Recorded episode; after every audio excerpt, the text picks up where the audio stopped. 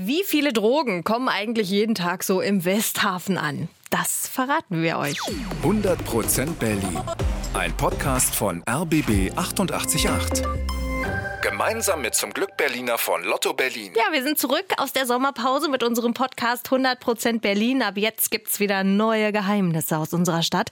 Allerdings starte ich mit der ersten Folge noch alleine, weil Tim ist diese Woche im Urlaub. Es geht heute um ein Geburtstagskind, den Westhafen nämlich. Der liegt ja in der Nähe von der S-Bahn-Station Beusselstraße und der wird 100 Jahre alt in diesem Jahr. Die meisten von euch haben den vielleicht schon gesehen. Man hat ja von der Ringbahn aus einen ganz guten Blick drauf. Aber die wenigsten kennen seine Geheimnisse. Und deswegen, hier kommen sie. Die fünf Dinge, die ihr unbedingt über den Westhafen wissen solltet. Platz 5. Der Westhafen wurde vor allem gebaut, weil in Berlin Häuser gebraucht wurden. Anfang des 20. Jahrhunderts ist ja Berlin eine Boomstadt. Wahnsinnig viele Häuser und große Gebäude werden errichtet und viele Baumaterialien sollen per Schiff nach Berlin kommen. Deswegen baut man zwei Häfen. Den Osthafen in der Nähe von der Oberbaumbrücke, der ist im Jahr 1913 fertig und eben den Westhafen. Der ist 1923 fertig. Und dieser Westhafen ist schon damals riesig. Der hat zwei Hafenbecken. Später kommt dann noch ein drittes dazu. Und um die Becken rum stehen viele große Kräne und Lagerhallen. Diese Becken, die sind über Kanäle mit der Spree und der Havel verbunden. Und so kommen dann die ersten Schiffe. Die meisten aus dem Umland, aus Brandenburg. Und die bringen Ziegel, Holz oder Lehm mit, was man eben so zum Bauen braucht. Und ja, es gab damals auch eine Hafenkneipe. Das hat uns die Geschäftsführerin der Hafengesellschaft Petra Kardinal verraten. Es gab im Hafen selbst eine Hafenwirtschaft die genutzt wurde von den Menschen, die dort mit den Schiffsverkehren äh, unterwegs waren, mitgekommen sind. Aber es gab jetzt keine großen Kneipenviertel darum, wie wir das vielleicht aus St. Pauli kennen.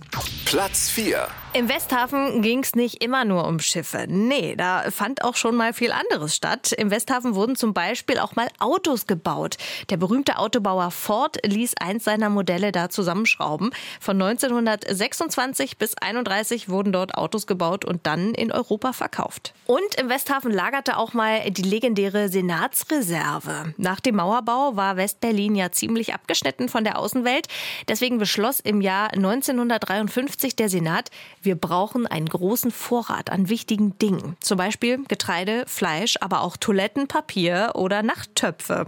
In der ganzen Stadt wurden dann Lager eingerichtet. Insgesamt gab es so ungefähr 700. Und eins davon war eben in Westhafen. Da lagerten also bis zum Mauerfall Dinge, die die Westberliner am Leben erhalten sollten.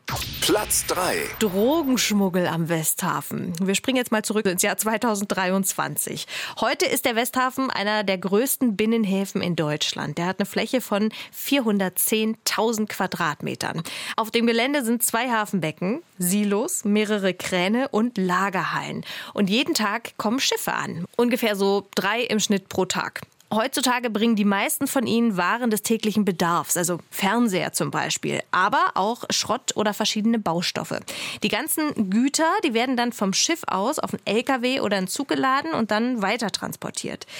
Jetzt die spannende Frage. Wird im Westhafen auch öfter mal was hier schmuggelt? Das hat uns die Geschäftsführerin verraten. Der Normalfall ist, äh, dass wir die Container nicht öffnen. Es gibt auch keine spektakulären Polizeiaktionen. Und der Normalfall ist auch nicht, dass jetzt bei uns ein Container ankommt, äh, der irgendwie aus Kolumbien stammt und wo zwischen irgendwelchen anderen Waren dann äh, Rauschgift untergebracht ist. Ne? Das ist nicht die typische Ware, die bei uns reingeht.